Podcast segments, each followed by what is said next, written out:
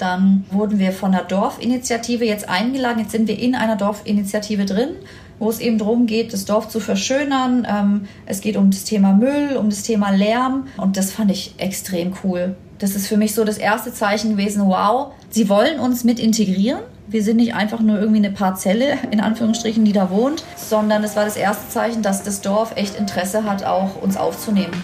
Einfach aussteigen. Der Auswanderer-Podcast. Willkommen zurück. Heute wieder einmal mit einer Premiere im Podcast, denn es geht zum ersten Mal in die Dominikanische Republik. Du hörst die Geschichte von Nina, die eigentlich vorhatte, mit ihrer Familie länger im Camper durch die USA zu reisen. Wie sie am Ende aber in der Dominikanischen Republik gelandet sind und was sie sich dort alles aufgebaut haben, das hörst du gleich. Wenn es übrigens Länder gibt, die noch fehlen hier im Podcast, wo du sagst, da möchte ich unbedingt mal eine Auswanderergeschichte hören, dann schreib mir gerne bei Instagram auf dem Profil von Einfach Aussteigen oder schick mir eine E-Mail an neues at derauswandererpodcast.de. Die E-Mail-Adresse gibt es auch in den Shownotes, in der Folgenbeschreibung hier. Also schreib mir einfach, welches Land du unbedingt mal hören willst. Und ganz wichtig, selbiges gilt natürlich auch, wenn du spannende Auswanderer, Auswanderinnen kennst oder selbst ausgewandert bist und schon einige Jahre in dem Land lebst und sagst, hey, ich möchte gerne meine Geschichte erzählen, dann schreib mir gerne auch eine E-Mail oder es gibt ein Kontaktformular auf der Webseite der Auswandererpodcast.com. Da einfach kurz ein paar Zeilen schreiben und da melde ich mich. Mein Podcast. Heute geht es also in die Dominikanische Republik. Der Inselstaat liegt mitten im Karibischen Meer und der westliche Teil gehört zu Haiti. Das ist auch das einzige Nachbarland von der Dominikanischen Republik. 11,1 Millionen Menschen leben dort auf einer Fläche, die etwas größer ist als die Schweiz. Und für viele ist dieser Inselstaat das Sinnbild exotischer Urlaubsträume, ein Paradies aus Sonne, Strand, Meer und karibischer Lebensfreude. Die Wassertemperaturen liegen übrigens im ganzen Land ganzjährig bei angenehmen 24 bis 28 Grad. Ein bisschen was anderes hier in Irland. Äh, ja, und auch das Klima ist tropisch angenehm. Im letzten Jahr, das waren die letzten offiziellen Zahlen, wanderten 254 Deutsche in die Dominikanische Republik aus. Mein Podcast heute ist Nina Dworska. Sie lebt mit ihrem Freund und ihrem Sohn seit 2021 in der Domrep und zwar im Norden am Encuentro Beach. Ich hoffe, ich habe es richtig ausgesprochen. Und sie haben sowohl eine Wohnung direkt am Strand und auch eine große Farm auf dem Land. Nina hat ursprünglich im Investmentbanking und als Flugbegleiterin gearbeitet. Heute lebt sie von ihrem Online-Business. Ja, warum sie sich für die Dominikanische Republik entschieden haben, obwohl Nina eigentlich zu Beginn nicht so begeistert war, wie ihr Alltag heute aussieht und vor allen Dingen, wie sie auch von den Einheimischen da aufgenommen wurden, darüber sprechen wir jetzt. Herzlich willkommen im Podcast. Hallo Nina. Hallo. Wenn du bei dir aus dem Fenster schaust, was siehst du da in der Dominikanischen Republik? Ähm, es kommt darauf an, wo ich bin, äh, ob ich auf der Farm bin oder bei uns am Strand. Äh, aber in der Regel ist, ist es an beiden Locations Palmen Meistens blauer Himmel, äh, manchmal ein Pferd oder eine Kuh, Hühner, äh, Kokosnusspalmen, Gärten, ja. Ja, Wahnsinn. Also warum, was das da mit dieser Farm zu tun hat, da kommen wir gleich noch drauf. Äh, wir fangen mal vorne an in der Geschichte. Und zwar mhm. äh, haben wir auch gerade vorhin noch, bevor wir jetzt hier die Aufnahme gestartet haben, ein kleines Vorgespräch geführt, wie ich das immer mache. Also so ein paar Insights hier zum, zum Podcast. Und dabei ähm, habe ich auch erfahren, du bist ja vorher schon, bevor du in die Dominikanische Republik ausgewandert bist mit deiner Familie, hast du ja auch schon in der Schweiz gelebt. Generell so das Thema, weg aus Deutschland in ein anderes Land. Mhm. War das bei dir schon ganz früh der Fall und warum? ja, ich glaube, das liegt mir im Blut, muss ich ehrlich gesagt sagen, weil meine Mutter ist damals schon aus der Tschechei, also das war ja damals noch der ja, Russland, die UdSSR, ist sie geflohen mit 19. Ich bin dann schon in Deutschland auf die Welt gekommen und wollte während der Schulzeit immer ein Jahr in die USA. Das war mein Traum. Und äh, der wurde mir nicht äh, verwirklicht leider. Und dann äh, habe ich halt äh, das selbst in die Hand nehmen müssen. Und sobald ich das Abitur fertig hatte, äh, bin ich mit 19 los und habe auch seitdem äh, eigentlich nicht mehr in Deutschland gewohnt. Okay, wo warst du überall? ich bin mit 19 erstmal, also ich wollte nach Spanien. Ich hatte mir dort, äh, ich hatte mir Geld zusammengespart, um drei Monate einen Spanischkurs zu machen, zwei Monate auf Teneriffa, ein Monat in Barcelona und habe gedacht, äh, davor möchte ich ähm, noch mal äh, drei Monate einfach so in Spanien sein und hatte mich ähm, bei einem Campingunternehmen beworben und die haben mich dann aber leider nach äh, Italien geschickt. Also dann war ich drei Monate in Italien. ja, doof, total blöd, aber es war auch mega cool. Äh, Lido de Jesolo, das war super, super schön. Und danach war ich drei Monate in Spanien und ich hatte mich in Parallel für Disney World beworben, weil das war das einzige Programm damals, was ein Jahr ging wo man nichts für zahlen musste, sondern Geld verdient hat und wo man nichts mit äh, kleinen Kindern zu tun hat, weil ich wollte kein Au pair sein. Mhm. Und als ich dann auf Teneriffa war, ruft meine Mutter mich an und das ist ja auch schon über 20 Jahre her. Und dann meint sie so, Nina, da habe ich irgendwas auf meinem Anrufbeantworter und die sprechen Englisch und ich verstehe es aber nicht. Und dann hat sie ihren Telefonhörer an praktisch an das andere Telefon gehalten, dass ich dann diese Nachricht abhören kann. Total lustig. Und da habe ich dann nur verstanden, ich wurde eingeladen von Disney World nach Frankfurt. Und dann bin ich Hals über Kopf äh, nach Frankfurt geflogen. Das war damals eine unglaubliche Logistik, habe den Termin dann geschafft und bin danach äh, eben nach Disney World gegangen. Und äh, ja, dann war ich ein Jahr dort und dann bin ich weitergezogen, weil ich wollte immer Wirtschaft studieren äh, und wollte immer auch Spanisch lernen. Das wurde mir leider im Abi auch nicht gegönnt. Ich musste damals Französisch lernen. Und habe dann tatsächlich, äh, bin ich, nachdem ich zurückgekommen bin, habe ich meine Sachen wieder gepackt und bin nach Valencia ausgewandert, äh, habe dort dann ein Jahr Spanisch gelernt und im zweiten Jahr dort angefangen zu Krass. studieren. Und die Schweiz kommt dann auch ja. noch. die Schweiz kommt dann auch noch. Ich kann die, die Geschichte gerne noch weiter erzählen. Es geht nämlich noch weiter. Äh, ich war dann auch noch in den USA. Also ja, verrückte Sache. Leben ist toll. Also das heißt, du warst ja vorher schon permanent unterwegs, weil der letzte Stand, den ich erfahren habe, vielleicht noch kurz ein Hinweis, es gibt einen Beitrag vom ZDF über euch, über eure Auswanderung in die Dominikanische mhm. Republik und da war davon die Rede, dass du eben zuletzt als für eine Investmentbank gearbeitet hast und das als Flugbegleiterin mhm. tätig warst und ihr dann entschieden habt, wir ziehen jetzt als Familie gemeinsam in die Dominikanische Republik. Und in dem Beitrag mhm. ist zu sehen, dass du eigentlich gar nicht dahin ziehen wolltest, sondern glaube ich eher dein Freund. Wie kam das ja. denn, dass ihr euch jetzt am Ende eben ne, mit den verschiedenen Ländern, mit Spanien, mit USA, mit Schweiz, mit Deutschland, wie kam das jetzt, dass, dass ihr euch dann am Ende gesagt habt, wir wollen da eine feste Base haben? Hm.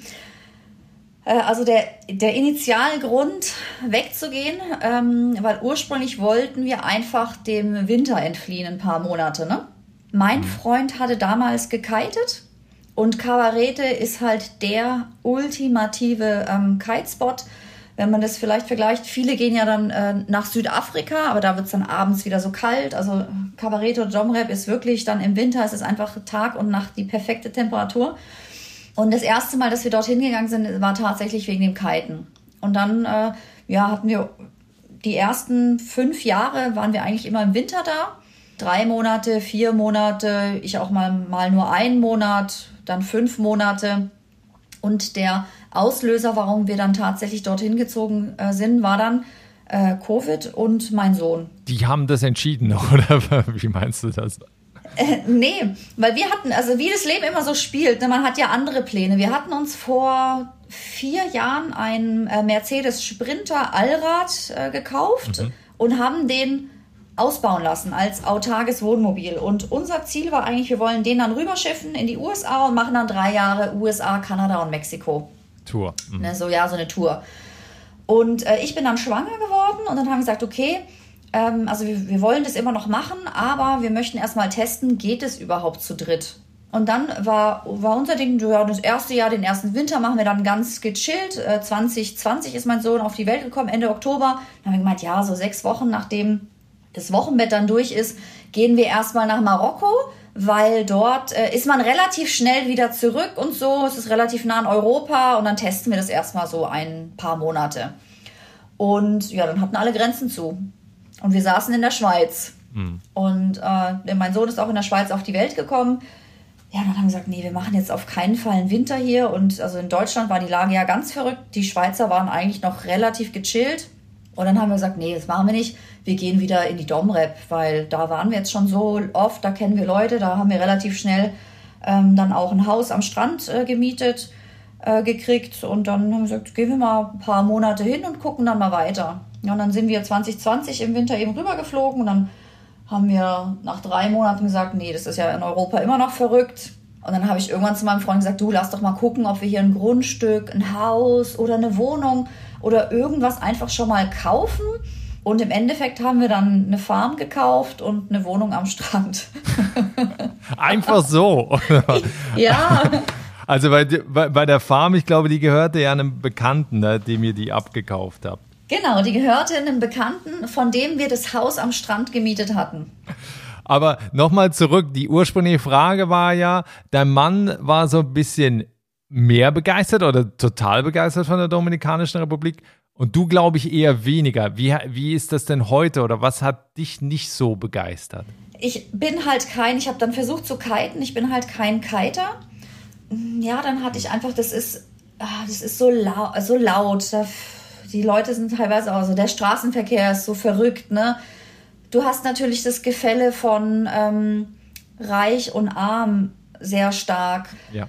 Es ist schon relativ sicher, aber es ist halt doch nicht hundertprozentig sicher. Also als Frau ähm, alleine abends würde ich auch nicht überall unterwegs sein. Es waren lauter so Aspekte, wo ich halt einfach gesagt habe, nee, das ist nichts für mich. Ich habe mich dann aber auch nicht wirklich darauf eingelassen. Mit meinem, mit meinem Kind und dann der Farm und der ganzen Kombi und auch den Leuten, die wir mittlerweile kennen, weil jedes Jahr, wenn wir natürlich hingegangen sind, findet man einfach einen Freundeskreis dann auch dort. Und ähm, im Norden der Dominikanischen Republik ist es extrem toll, weil es, sind, es ist ganz international und die Expat-Community sind extrem interessante Menschen. Ähm, der Tourismus dort wird mehr auf Nachhaltigkeit gelegt, da ist auch ganz viel im Wandel. Also es ist einfach so ein sehr schönes, ja, so ein Entrepreneur. Spirit ist da irgendwie noch, ne? Zu der gechillten Surfer-Mentalität ähm, es werden schon immer mehr nachhaltige Projekte auch gemacht, ähm, sehr viele Hilfsprojekte, aber nicht einfach so nur mal hier ein bisschen Geld geben oder weißt du, sondern so mhm. wirklich, dass die Leute sich selber helfen können. Das finde ich schön. Und wenn man nur mal als Tourist dort ist, dann weiß man es natürlich nicht oder dann sieht man das nicht. Solche Sachen lernt man erst kennen, wenn man, ja, wenn man einfach ein bisschen in die Gesellschaft eintauchen kann. Ihr lebt jetzt eben seit zwei Jahren, also seit 2021, äh, fest in der Dominikanischen Republik. Äh, wenn man jetzt eben hört, ihr habt diese Farm, ihr habt äh, eine Wohnung am Strand. Wie sieht denn jetzt dein Alltag aus? Also ähm, auch eben was, was macht ihr da? Also wie verdient ihr auch mhm. euren Lebensunterhalt da? Also den Lebensunterhalt äh, verdienen wir über Network Marketing. Da hat mein Freund vor, ich glaube, ungefähr 13 Jahren sein Geschäft gestartet und ich ähm, vor 10 Jahren. Das, darüber haben wir uns auch kennengelernt. Und da haben wir natürlich, bevor wir gegangen sind, schon ähm, eine relativ große Vorarbeit geleistet. Das heißt, ihr habt ein Online-Business, also für die, die nicht wissen genau, genau was Network Marketing ja. ist. Ja, wir haben ein relativ großes Team, wir haben im Team relativ viele Kunden und das gibt einem natürlich finanziell sehr viele Freiheiten. Und äh, die Zeitverschiebung ähm, nach Europa passt auch super. Also unser äh, Geschäft läuft weltweit. Ich habe auch in den USA Kunden, aber der Hauptpunkt ist in Europa natürlich. Von daher, wenn wir in der Domrep aufstehen, äh, dann in der Regel, also es kommt drauf an, meistens so, so Frühstück, Kinderzeit, ähm, spazieren gehen, wenn wir jetzt am Strand unten sind wenn wir auf der Farm sind äh, und mein Sohn wacht früh auf, der wacht meistens im Sonnenaufgang auf, dann äh, gehe ich erstmal runter in den Garten und pflücke ein paar Tomaten mit ihm. Dann gehe ich von vorne in die Küche, dann wird halt erstmal ein Tee gekocht, Frühstück gemacht, die Hunde begleiten uns. Dann so um neun oder zehn kommt dann, ich habe dort eine ganz tolle Nanny, die Rosa. Und äh, dann ist, weil mein Sohn wird ja jetzt dann erst drei und dann, äh, ja, ja, und, äh, take sie care of him, wie sagt man das auf Deutsch? kümmert, kümmert sie sich, sich um ihn, kümmert sie sich um ihn, genau. Und dann bin ich halt freigespielt, ähm, dass ich arbeiten kann. Und dann äh, habe ich entweder Termine mit meinem Team oder eins zu eins Termine oder eben Online-Termine mit Kunden oder Interessenten. Ähm, das ist jetzt so für mein Geschäft. Und dann haben wir aber natürlich auch Farmaktivitäten. Also ich kümmere mich um die Finanzen von der Farm, ich kümmere mich um alles, was rechtlich ist um alles, was äh, spanische Sprache braucht, weil ich bin die Einzige, die wirklich fließend Spanisch spricht und auch sehr viele verschiedene Dialekte äh, versteht. Ich mache die äh, Öffentlichkeitsarbeit in Anführungsstrichen. Ähm, ich mache ein paar Sozialprojekte. Also ich habe vor ein paar Jahren auch eine, eine Foundation gegründet. Da unterstützen wir humanitäre Dinge und eben auch veterinäre Sachen. Das organisiere ich dann. Ja, das sind so die Hauptaktivitäten, würde ich sagen. Ich habe angefangen zu surfen. Ja, das sieht man auch in dem Beitrag.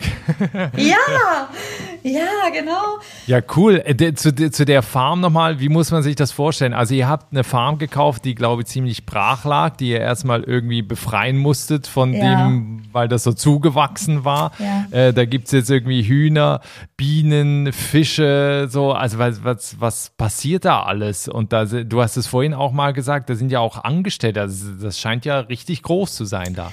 Ja, das ist richtig groß. Vom Land her, es sind 46.000 Quadratmeter. Also es ist schon ein Stückchen. Wow.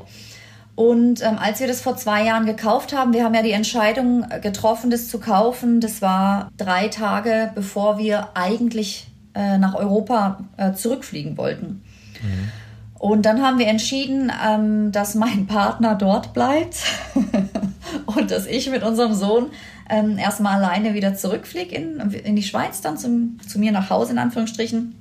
Äh, dann äh, wurde er natürlich total ins kalte Wasser geworfen, weil die Farm, du kannst dir vorstellen, auf diesem ganzen Grundstück waren nur noch ein, ein paar kleine Laufwege frei. Also das war wirklich auf 1,80 Meter zugewuchert. Es sind, es sind links und rechts vom Grundstück sind ähm, zwei Fruchtbaumwälder, wo ja eigentlich nur die Bäume sind und äh, Bodenbedeckung, aber sonst kein Gestrüpp. Das war alles zugewuchert auf 1,80 Meter. Also du konntest wirklich nirgends durchlaufen. Ähm, von der Aquaponic-Anlage, da ist überall Wasser äh, äh, rausgelaufen, die Rohre waren kaputt. Es gab noch ein paar Fische, die so halbherzig noch äh, gelebt hatten. Die Gewächshäuser waren kaputt, der äh, Gemüsegarten war gar nicht mehr da. Ähm, man hat äh, den Hühnerschuppen, haben wir nach sechs Monaten erst gefunden, wo der wieder ist. Gott. Und und die Bienen, äh, die ersten Bienenkästen nach acht Monaten und die äh, letzten zwei, ähm, ich glaube, nach über einem Jahr. Wahnsinn. Ähm, ja, also es ist sehr viel Arbeit oder es war sehr viel Arbeit und es ist auch noch sehr viel Arbeit. Und da kann man jetzt Urlaub machen. Also Tino Farm heißt es, glaube ich. Ich mhm. verlinke das auch in den Show Notes hier in der Folgenbeschreibung. Also wer sich das mal anschauen will oder eben da Urlaub machen möchte, ne? Ja, sehr, sehr gerne. Also es ist sowas wie äh, Ferien auf dem Bauernhof in, auf Dominikanisch.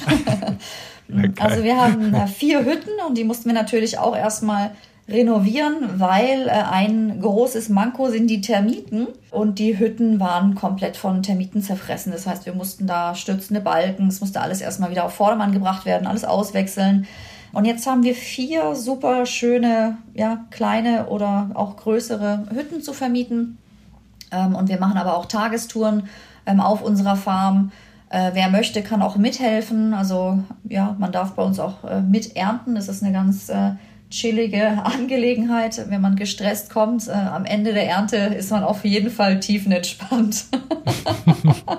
Wenn wir mal zu dem Alltagsleben da in der Dominikanischen Republik kommen, du hast vorhin schon ein bisschen was beschrieben, ähm, so ein bisschen dahingehend zur Mentalität und zu den Menschen mit den Einheimischen, also jetzt mal weniger die Experts, sondern wirklich die Einheimischen, mit denen du zusammenlebst, mhm. auch zusammenarbeitest. Was ist das für ein Lebensgefühl da, also abseits von den Touri-Pfaden? Also es ist schon sehr, sehr anders äh, wie in Europa oder im Spezifischen jetzt in der Schweiz. Du bist ja auf der Schweiz, da ist alles äh, eidgenössisch, jeder lernt alles sehr strikt und strukturiert und ist dann auch, wenn er Elektriker ist, äh, ist er auch Elektriker? Ist er auch Elektriker? Äh, in der Domrep ist es anders.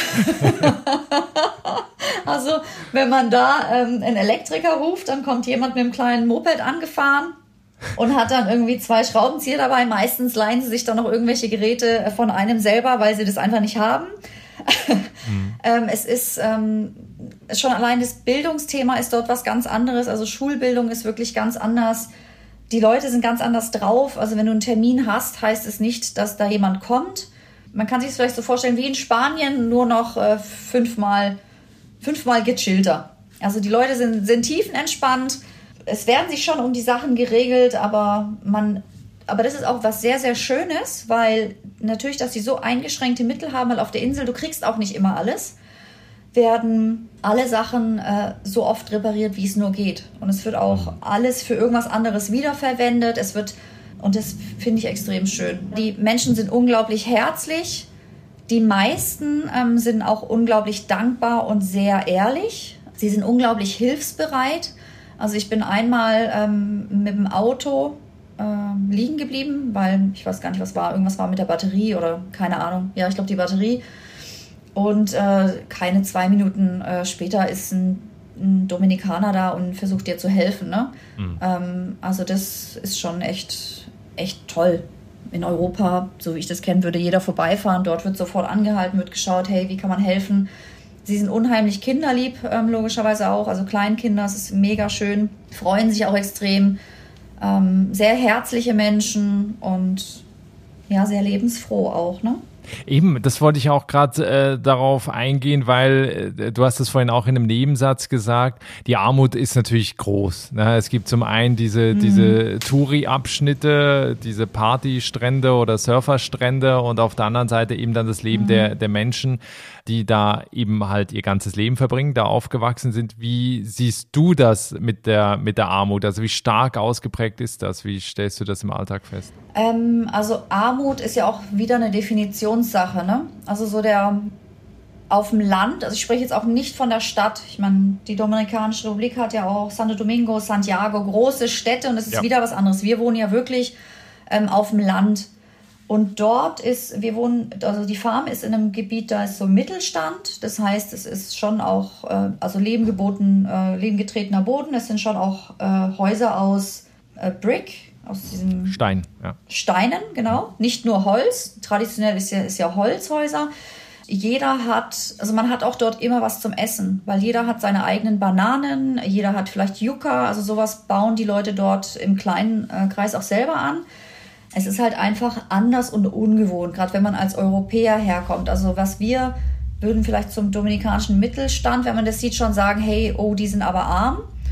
Ähm, dabei sind sie es gar nicht. Die so Menschen wie bei uns, die auf der Straße leben, ähm, sieht man dort sehr wenig. Ich weiß, ich kenne zwei, weil die kennt man dann auch wirklich. Ne? Die dann so auf dem Weg von der Farm nach Kabarete äh, sieht man die, aber auch selbst die äh, sind anders drauf. Also äh, du hast dort dann natürlich auch nicht, du erfrierst dort nicht, die, die Lebensumstände sind dort ganz anders. Ähm, das Leben findet auch auf der Straße statt, also die sind auch meistens draußen oder sitzen vorm Haus. Man geht eigentlich nur ins Haus zum Schlafen. Ja, was sagen die denn oder was haben die am Anfang zu euch gesagt? Weil ich stelle mir vor, da sind jetzt eben äh, eine Familie hier, die öfters durch die Welt äh, reist, die jetzt eine Farm gekauft hat und, äh, und eine Wohnung am Strand. Wie reagieren die Einheimischen auf euch und wie ist das Verhältnis heute? Also ne, ist da, sind da Freundschaften mhm. schon entstanden? Also die Wohnung, die wir am Strand gekauft haben, das ist in dem Gebiet, da wohnen eigentlich nur Expats muss man wirklich sagen. Also ja. äh, in Kabarett, und das finde ich einerseits, das finde ich auch wieder ein bisschen schade, das ist wieder das, was ich meine mit der Schneide zwischen reich und arm. Da geht ja ein Highway lang am Strand oder eine, ist kein Highway, eine Straße. Rechts von der Straße Richtung Meer ähm, wohnen eigentlich die meisten, sind irgendwie ja, Europäer oder Weiße, wenn man es an der Hautfarbe ausmachen will. Und links vom Strand wohnen dann Dominikaner und ähm, Haitianer. Ne? Äh, von daher, ähm, die Wohnung, die wir gekauft haben am Strand, das ist ja, das hat ja nichts mit der, mit der dominikanischen Bevölkerung zu tun. Da hat man auch nicht so ein Mix and Mingle. Mhm. Bei der Farm, die ist ja wirklich auf dem Land, ähm, da war schon am Anfang ähm, Widerstand da, weil wir haben die ja auch schon von einem Kanadier abgekauft, also schon von einem Weißen in Anführungsstrichen. Und ähm, er hatte die auch schon von einem Weißen abgekauft, aber der Weiße vor ihm hat dieses Land von einem der Nachbarn abgekauft, also dem Dominikaner. Das ist, liegt jetzt 50 das Jahre zurück oder 40 Jahre zurück, also lange Zeit. Und die Familie von diesem Dominikaner wollte das Land eigentlich zurückkaufen, wollte aber nicht den Preis zahlen, die er wollte, oder konnte den Preis nicht zahlen, die er wollte. Aber in der Zwischenzeit, er hat es gekauft als, das war Kuhweide, also da war nichts drauf. Und er hat es natürlich entwickelt hat die äh, Fruchtbäume drauf gemacht. Also es ist ein komplett anderes, eine komplett andere Grundlage. Und da war schon ein bisschen Missmut, vor allem von, von dieser Nachbarfamilie, äh, da, dass sie das halt da nicht zurückbekommen haben. Ähm, und es liegt jetzt ja zwei Jahre zurück. Vom Dorf, wir haben unsere Angestellten sind vom Dorf. Die sind super, da kann ich gar nichts anderes sagen. Die sind wirklich klasse und auch vertrauenswürdig und wir sind wirklich total glücklich, was wir für ein tolles Team dort haben. Und ich glaube, jetzt, wo sie uns nach zwei Jahren auch schon besser kennen, ähm, ist das Vertrauensverhältnis auch da. Das Verhältnis zum Dorf war am Anfang gar nicht da, weil wir natürlich auch auf der Farm, wir hatten so viel zu tun, dass wir gar nicht wirklich rausgegangen sind. Ähm, ich habe dann Anfang des Jahres das erste Projekt gestartet, ähm, wo es um Hundekastration ging, was ich ähm, auf der Farm gemacht habe. Und ich habe gesagt, hey, die Leute vom Dorf dürfen die Hunde umsonst bringen zu uns. Wir hatten äh, in einem Gebäude unten habe ich ein OP eingerichtet, einen Aufwachraum und eine Auffangstelle sozusagen. Und es war gegenüber zwei Tage, ein Wochenende. Und das habe ich ähm, über unsere Angestellten ins Dorf kommuniziert und da kam erst gar keine große Rückmeldung. Dann bin ich selber zwei, dreimal durchs Dorf gelaufen, habe an Häusern geklopft, habe gesagt, hey, ihr könnt eure Hunde zur Kastration bringen, kostenfrei. Habe denen schon gesagt, was es kostet. Dann gesagt, sie können was beitragen, Früchte oder auch Geld, wenn sie haben, aber sie müssen nicht. Mhm. Ne? Und am ersten Tag, also dann hatte ich auch Anmeldungen und ähm, am ersten Tag waren, waren die Leute schon noch so ein bisschen zögerlich. Und dann kam aber abends, dann hat sich es irgendwie wie rumgesprochen und abends kam dann schon mehr, hey, können wir unseren Hund noch anmelden und hier, weil das ist einfach ein Thema, das ist, das ist so ein großes Problem und ähm, die Leute haben einfach auch nicht das Geld, äh, das dafür auszugeben beim Tierarzt. Und dann wurden, dann haben wir den nächsten Tag gemacht und dann äh, wurden wir von der Dorfinitiative jetzt eingeladen. Jetzt sind wir in einer Dorfinitiative drin wo es eben darum geht, das Dorf zu verschönern. Ähm, es geht um das Thema Müll, um das Thema Lärm. Ähm, und das fand ich extrem cool. Das ist für mich so das erste Zeichen gewesen, wow, wir, wir sind, wir, sie wollen uns mit integrieren. Wir sind nicht einfach nur irgendwie eine Parzelle, in Anführungsstrichen, die da wohnt, sondern es war das erste Zeichen, dass das Dorf echt Interesse hat, auch uns aufzunehmen. Mhm. Ja, cool. Also ich glaube, das ist, wir kommen ja später noch zu den Tipps, aber ich glaube, das ist ja auch so ein Hinweis eben darauf, ja, wie man sich halt eben verhalten sollte oder was man tun kann, um da mehr mit den Menschen in Kontakt zu kommen. Ne? Mm, ja, und tun kann man immer extrem viel. Klar, es kommt immer darauf an, wie sind die eigenen Kapazitäten, muss man arbeiten, mhm. also ne, selber sehr viel arbeiten für seinen Lebensunterhalt, hat man irgendwas, was indirekt noch Geld bringt oder wie ist man interessiert, weil ich glaube, wir Menschen sind ja wie Wasser, wir gehen immer den Weg des geringsten Widerstands. Und wenn man in ein Land zieht, ist es immer Arbeit, dort mit Locals in Kontakt zu kommen, weil es ist immer leichter, mit der gleichen Kultur in Kontakt zu kommen. Nicht umsonst gibt es die ganzen Kreise, also die deutschen Clubs hier, die deutschen Clubs dort oder Schweizer Clubs oder Ita äh, italienische oder oder oder, ne? Weil es einfach immer mhm. die gleiche Sprache ist, die gleiche Mentalität und man sich auf Anhieb einfach auf einem gewissen Level versteht. Und sobald man halt aus, ja, da rausgeht aus der Komfortzone, äh, muss man halt unglaublich viel an sich arbeiten oder eine neue Sprache lernen oder auch das Mindset wieder öffnen. Und das kommt immer darauf an, in welchem, in welchem Grad möchte man in eine Kultur eintauchen oder halt nicht, weil wohnen kann man ja theoretisch überall. Weil mit Englisch, schätze ich auch, geht es da nur in den Expert-Communities weiter, ohne Spanisch wahrscheinlich bei den Einheimischen gar nicht. Genau, ja. Wenn wir noch so ein bisschen, der Eindruck entsteht ja auch immer so aus dem Urlaub, die Dominikanische Republik günstig. Ne? Wie ist das Leben, wenn man da wohnt? Also ist das, hat sich das auch vielleicht in den letzten paar Jahren stark verändert? Also dass es gar nicht mehr so günstig ist, wie es mal war? Wie nimmst du es heute wahr? Also die Teuerungsrate ist gewiss da. Es kommt auch immer darauf an, wo ist man in einem Land. Also die Lebenshaltungskosten am Strand sind definitiv höher wie im Inland. Restaurants ist auch so ein Ding. Ich meine, wir sind auf dem Land, äh, am Strand, klar, da sind viele Experts, da gibt es fancy Restaurants, die sind dann aber auch amerikanische Preise, vielleicht ein bisschen günstiger, aber nicht wirklich viel günstiger. Also nicht wirklich viel günstiger wie in, äh, in Europa, in Spanien würde ich sagen. Damit könnte man es äh, vergleichen. Wenn du natürlich auf ein, äh, in ein lokales Restaurant gehst, also das sind einfach meistens so Hühnchenbuden mit Plastikstühlen, ne? Ähm, da logisch kriegst du ein Essen für zwei, drei Euro, ein Mittagessen. Aber es kommt halt, ja, es kommt halt immer darauf an, äh, da auch da, was man möchte, wo man ist. Ähm, auf der Farm, wir produzieren ja die meisten Lebensmittel, die wir verbrauchen, selber und kaufen nur Bohnen und Reis zum größten Teil ein. Äh, selbst das Gemüse, was wir kaufen, kaufen wir dort nicht im Supermarkt äh, für die Farm, sondern haben dann also einen anderen Farmer, von dem wir das abkaufen. Das, was wir, unsere Produktion holpert natürlich auch immer noch ein bisschen. Ne? Aber cool, das heißt, ihr habt ja dann ja. wahrscheinlich wenig Kosten, die so entstehen im Monat. Also generell ist die Farm noch im Aufbau, das heißt, wir pumpen da jeden Monat noch viel Geld rein. Okay. Aber davon abgesehen haben ja, wir wenig Kosten, ja. okay, cool. Dann macht es natürlich, ja. ja. okay. Aber kannst du denn ungefähr mal, also auch wenn man jetzt mhm. da irgendwie eine Wohnung mieten möchte oder ein Haus kaufen möchte, mit was für, für Kosten muss man denn da rechnen? Also es kommt wirklich immer darauf an, wo. Ne? Wenn du eine, ein Haus am Strand kaufen möchtest, dann bist du mit einer Million US-Dollar. Was? Äh, bist okay. du da dabei? Krass. Ja, es ist dann wirklich auch teuer. Wenn du eine Wohnung am Strand oder in Strandnähe kaufen möchtest, dann kannst du rechnen mit dem Quadratmeter mit äh, 2000 Dollar, da wo wir sind. Es ist wirklich dann auch teuer, kann man so sagen. Okay.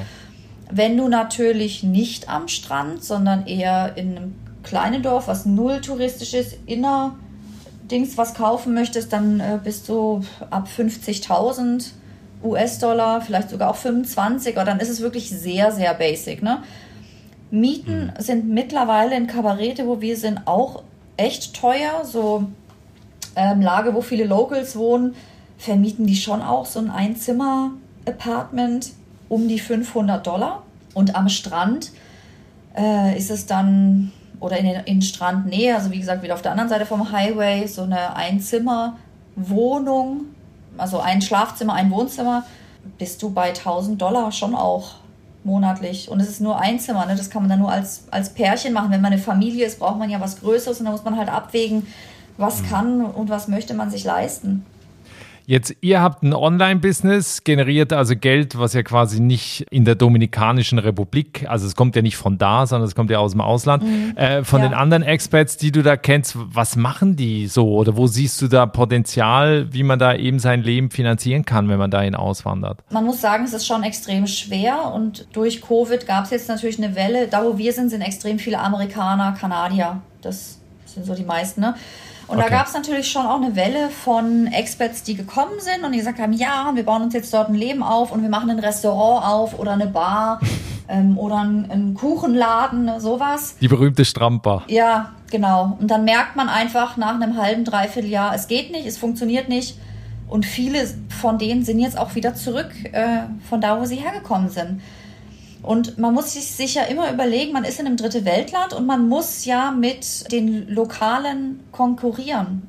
Arbeitskraft. Also ich habe mal mit einer Deutschen gesprochen, die musste dann in einem Colmado arbeiten. Colmado ist da so ein kleiner Einkaufsladen. Also sie hat, hätte im Monat, waren das äh, 12.000 Pesos bekommen. Für von morgens um 8 oder 9, wenn die aufmachen, bis abends um 10 arbeiten, fünf, sechs Tage die Woche.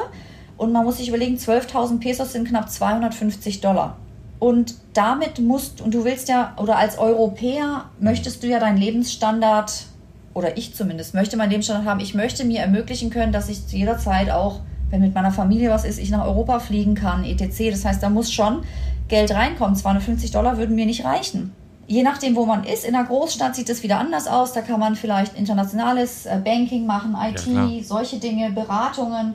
Aber auf dem Land ist da eigentlich, ist es schon echt schwer. Da braucht man einen Job und das sind auch die meisten, die ich kenne, die da wohnen, die haben einen Job entweder in den USA und arbeiten halt remote. Ne, das sind eigentlich die, die dann bleiben können. Die haben dann halt ihr Einkommen, aber die haben dann halt auch den ähnlichen Lebensstandard äh, wie in den USA oder wie in Europa.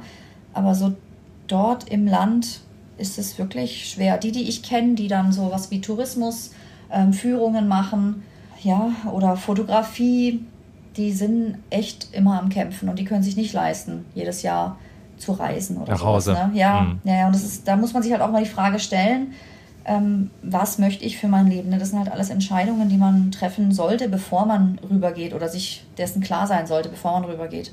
Ja, wir sind schon bei den Tipps, weil das fand ich auch ganz interessant eben bei euch. Eure Strategie war ja nicht, wir ziehen jetzt auf gleich in die Dominikanische Republik, sondern ihr habt das ja langsam angegangen. Ne? Ihr habt dann erstmal äh, verschiedene Reisen dorthin gemacht, verschiedene, also eben ein paar Monate mal da verbracht und dann irgendwann gesagt, okay, wir haben jetzt hier die Möglichkeit, diese Wohnung und diese Farm zu kaufen und jetzt legen wir mal los.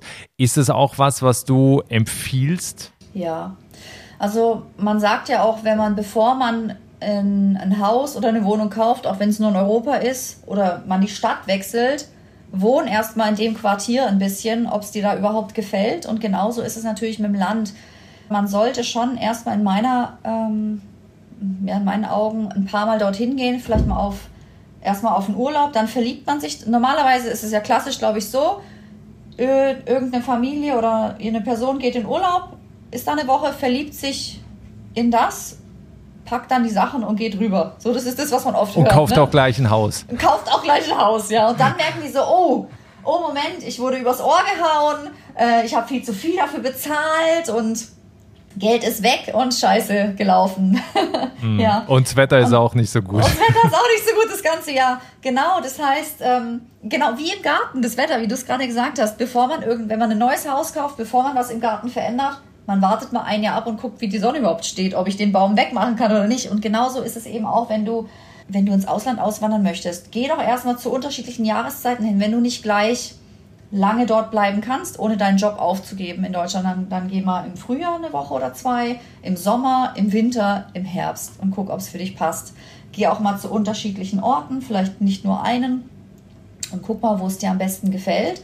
Und dann erarbeite deine Strategie. Ne? Also, A, wo kommt das Geld her? Weil es steht oder fällt einfach immer mit der Finanzierung.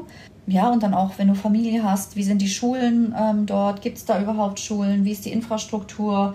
Medizinisch, wenn man älter ist, solche Dinge muss man halt einfach alles auch mit in Erwägung ziehen. Habt ihr das denn jetzt langfristig auch so geplant? Weil eben du hast auch vorhin gesagt, du hast einen dreijährigen Sohn, jetzt gerade in Anbetracht Schule oder eben auch Gesundheit und so weiter, ähm, dass ihr auch länger bleiben könnt? Ja, also dort Kabarete, die Gegend, wo wir wohnen, die hat drei, ich glaube sogar mittlerweile vier internationale Schulen. Oh, okay. Ähm, wir haben ja noch den verrückten Plan in drei oder vier Jahren, wir haben ja noch ein Hausboot, das man auch trailern kann, dass wir das in die USA verschiffen und dann mal ein paar Monate äh, im Sommer pro ein paar Jahre lang den Mississippi äh, runterschippern. ähm, okay. Und da könnte es sein, das ist jetzt aber noch nicht entschieden, dass ähm, wir unseren Sohn das erste und zweite Schuljahr Homeschooling machen. Okay. Und dann einfach mit ähm, genügend ähm, außerschulischen Aktivitäten, also Sport, es geht dann immer um, ich vergleiche es immer mit Hunden, wie, wie bei der Sozialisierung, dass die einfach genug äh, Kontakt mit anderen Kindern haben ne? und dann halt einfach äh, ja, verschiedene Sportarten machen.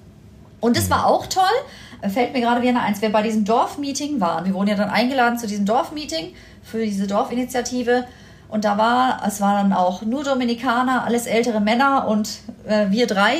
Ich, ich die Einzige, die alles verstanden hat, oder 90 Prozent, weil die reden wirklich einen Dialekt teilweise.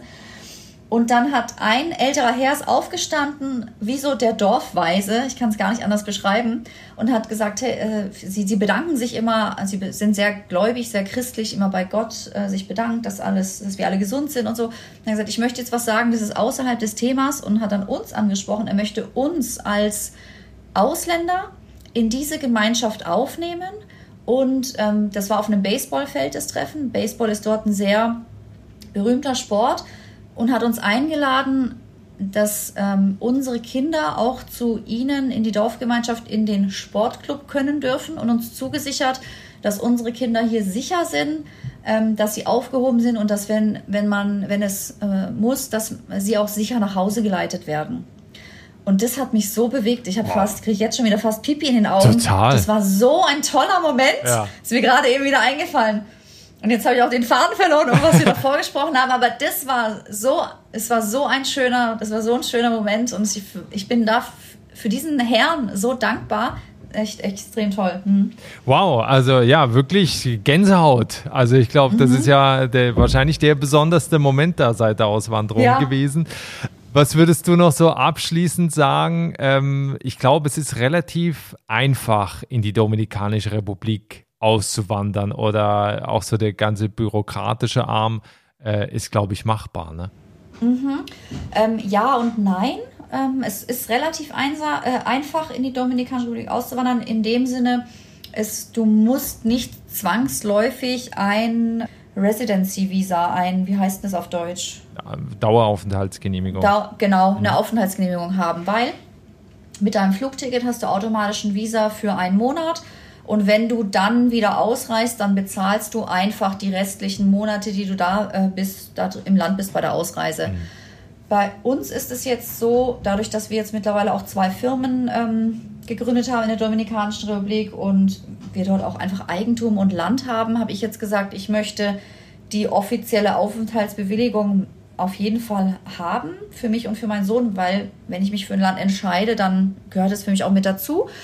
Und das ist dann schon recht kompliziert, da braucht man einen Anwalt. Und da bin ich auch immer noch dabei. Ähm, also ich habe jetzt den Anwalt, ich habe die ganzen Unterlagen auch zu 90 Prozent schon zusammen. Da muss man dann schon einiges einreichen. Ähm, und es kostet dann auch ein bisschen. Aber wenn man sich für ein Land offiziell entscheidet, dann ist es nicht so wild wie in den USA zum Beispiel. Ja, also äh, eine sehr turbulente Folge, finde ich, äh, glaube ich auch eben bedingt durch ein turbulentes Leben, was du, was ihr führt, äh, was eben, ja, glaube ich, von, von vielen Einflüssen und, und Möglichkeiten äh, begleitet ist, wo man, glaube ich, auch einfach, oder wo du wahrscheinlich auch so ein Typ bist, der zupackt ja, wenn sich irgendwie so eine Möglichkeit gibt, wie jetzt eben so eine Farm zu kaufen, äh, wo wahrscheinlich jeder andere gesagt hat, ja, nee, das wäre jetzt nicht das Erste, was ich gleich kaufen würde in der Dominikanischen Republik. Aber ja, fand ich, fand ich sehr spannend. Ich wollte mal noch so ein bisschen zum Ende hin in die Zukunft schauen. Äh, was denkst du, wenn wir in zwei Jahren nochmal sprechen, wie sieht dein Leben, wie sieht euer Leben aus? Dann äh, werden wir wahrscheinlich immer noch in der Dominikanischen Republik sein die Farm wird sich weiterentwickelt haben und sich selber tragen dann. Das ist dann auch das Ziel. Das wäre schon gut, ne? Ja, das wäre schon cool irgendwann mal. Ähm, und äh, wir bauen jetzt im Herbst, fangen wir dort an, unser Privathaus zu bauen auf der Farm. Ach, das, das, wird dann auch hoffentlich auch stehen. Ja, ja, klar. Hallo, muss alles sein. Und ähm, wahrscheinlich werden wir noch eine weitere Wohnung am Strand gekauft haben, glücklich sein. Ich werde surfen können. Also es bleibt spannend und es wird auf jeden Fall toll. Cool. Also, ich bin sehr gespannt, wie das weitergeht bei euch. Äh, du bist ja auch bei Instagram, also auch das werden wir verlinken. Wer dich quasi im Alltag weiter begleiten möchte, mitverfolgen möchte, wie das weitergeht, äh, da gerne vorbeischauen. Vielen Dank für das Gespräch äh, und dir und euch alles Gute. Ich danke dir auch. Das war die Geschichte von Nina Dworska, die 2021 in die Dominikanische Republik ausgewandert ist. Wenn du mal ein paar Bilder sehen möchtest, wie es da aussieht, wo sie leben, dann äh, schau auf dem Instagram-Kanal von Einfach Aussteigen vorbei. Da gibt es wie immer die Fotos zu den Folgen, die du hier hörst. Und ja, wenn du noch Vorschläge eben hast für Auswanderergeschichten, dann äh, melde dich gerne bei mir über die Webseite der Auswanderpodcast.com. Ich bin gespannt auf die neue Folge in der nächsten Woche. Ich hoffe, du bist dann wieder dabei. Bis dahin, alles Gute, ciao.